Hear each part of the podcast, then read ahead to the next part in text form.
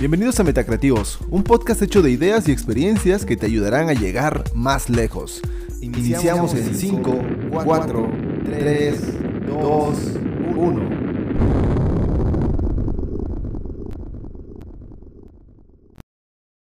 Hi everybody, welcome to Metacreativos. My name is Omar Escobar and this is my first podcast in English. I'm going to try explain what is the metacreative thinking, um, why I think that this is the next step for design thinking. Okay, in this post-COVID area, the word design thinking no longer has the same impact as to drive innovation. This is where we need metacreative thinking. First, what is the design thinking? According to Tim Brown, CEO of IDEO, design thinking is a human-centered approach to innovation that relies on the designer set of the tools to integrate people needs, technology capabilities, and requirements to business success. When we heard the word design thinking, it was too attractive, even for boring companies. Although design thinking is already very defining concept, it is the most problematic to explain. We understand firstly that it is an innovation process focused on five steps empathy, ideation, prototyping, experimentation, and testing. It means basis in that this process is centered on the human being. Design thinking can be basically summarized as collaboration, knowledge, problem solving, constructions, and testing based on human-centered design. The great Trojan horse. However, being a process to human-centered many teams rush into development without too, too much maturity.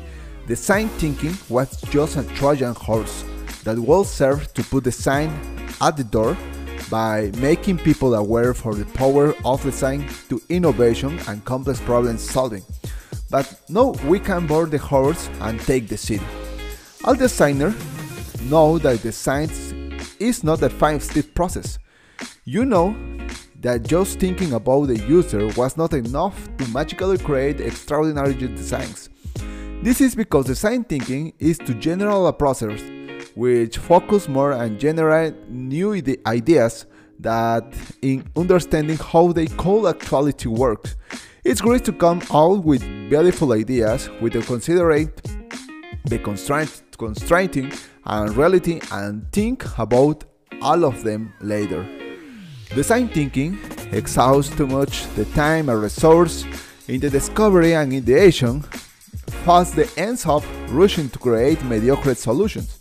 If a talent designer has to spend 80% of his time teaching other and explain each decisions in a rational ways to the stakeholders. It may begin to run out with this digitalization disease accelerate. Design thinking is a good for thinking about new business model, for designing new products, but if you are using it to make a disruptive change and make it happen, you should to consider if what you are offering is actually offering something new and better than what it is. People already have. And is that many teams that use design thinking often fail to show new things because our minds are limited to the knowledge that we know at the moment. Why metacreative thinking? After the pandemic, digitalization and innovation process need to accelerate in the same design thinking has suffered the same wear and tears and strategy planning, a process that is too linear. It starts with human-centered design but considers the limitation of the real work seeks a healthy balance within ideation and collaboration. We need to break with what people expect and surprise them with something much better. Innovation happens with deep problem solving skills and design that are allowing time, talent, testing, and iteration to maturate. Metacreative thinking is capable to considering technology, data, talent, KPIs, infrastructure, and geography.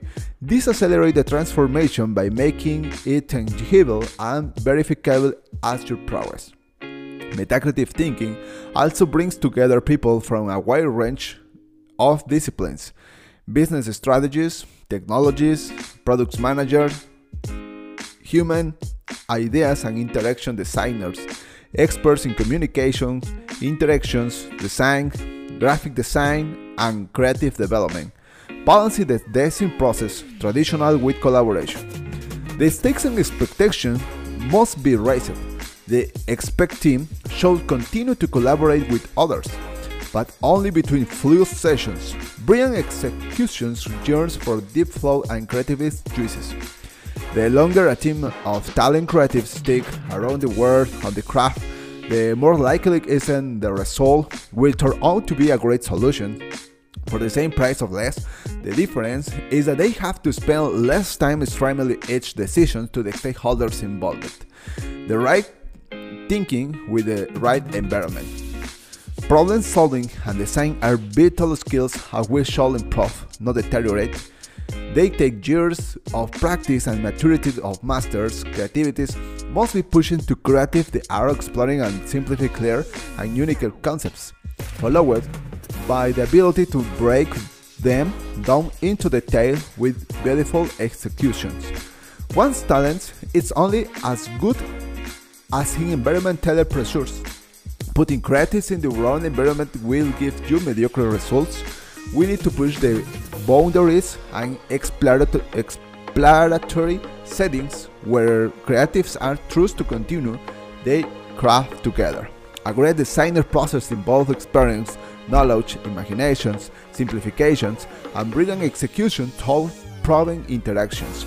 I think the more we get back to basics and really let qualified professionals believe, the more we can develop sophisticated and brilliant solutions for less than cost of the mediocre solution that we see so often today.